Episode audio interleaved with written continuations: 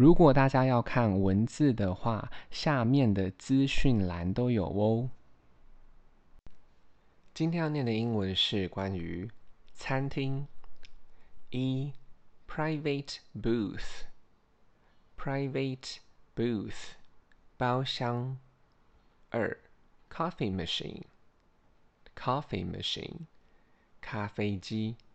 三，waiter，waiter，服务生。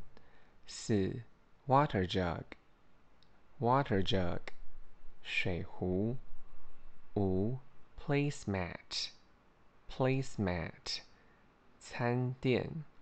六，toothpick，toothpick，牙签。七，kettle，kettle。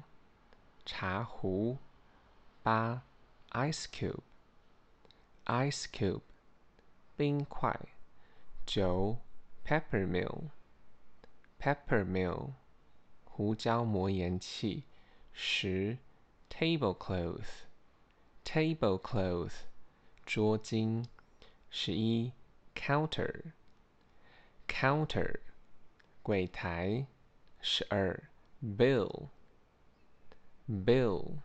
账单。